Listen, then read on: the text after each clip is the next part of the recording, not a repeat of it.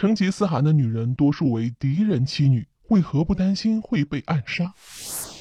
大家都知道啊，成吉思汗是世界史上杰出的政治家、军事家。他先后统一蒙古各个部落，一步步爬到草原霸主的位置。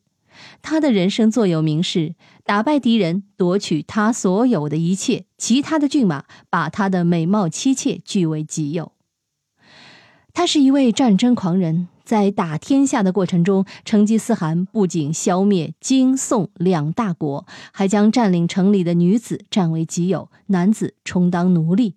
在当时弱肉强食的时代，成吉思汗的军队非常强大。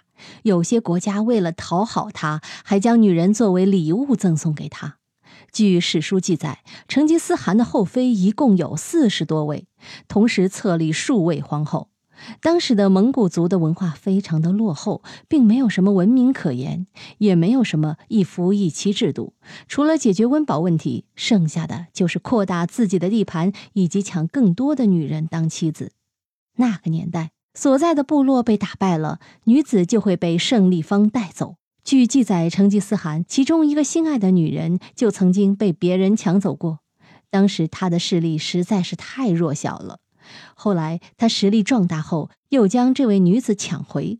可惜的是，女子已有了之前那个男人的身孕。到最后，成吉思汗并没有残害这个孩子，还给他起名为术赤，意为客人。从他的出生开始，就不断有人怀疑术赤的血统。其实，成吉思汗的母亲也是他的父亲抢来的。后来，蒙古族逐渐达成了共识，为了防止自己的老婆不给自己戴帽子，于是决定将老婆生下的第一个孩子给摔死。虽然方法很残忍，但还是起到了一定的作用。由于蒙古族女子少的缘故，各部落之间抢夺女人的情况屡见不鲜，所以在这种文化的驱使下，成吉思汗建立起了非常庞大的后宫。他大部分妻子也是从敌人手里抢来的。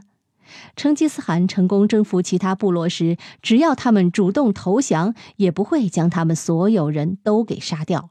而女人在这也起到了一定的作用，只要把我哄开心了，我也不会对你的族人不客气。在这种大环境的驱使下，女人的地位就相当于一件物品。女子对于谁强大，谁就能成为自己丈夫的理念根深蒂固。所以大多不会有暗杀的想法，何况成吉思汗的军队管理森严，后宫中很多人都主动接触不了成吉思汗，何谈暗杀？而作为一代枭雄的成吉思汗本身也是个精明人，自己也会小心注意的。一些国外的科学家通过检测亚欧多个国家的国民的 DNA，得出了一个结论：大约有一百六十万到一千七百万人有着他的基因。而对于成吉思汗的死因也各有争论，有人认为是当初西夏背叛了自己当初的誓言，所以成吉思汗不顾自己六十多岁的高龄出战西夏，后来途中围猎受伤，高烧不起，人不退兵，最后旧伤复发，导致不治身亡。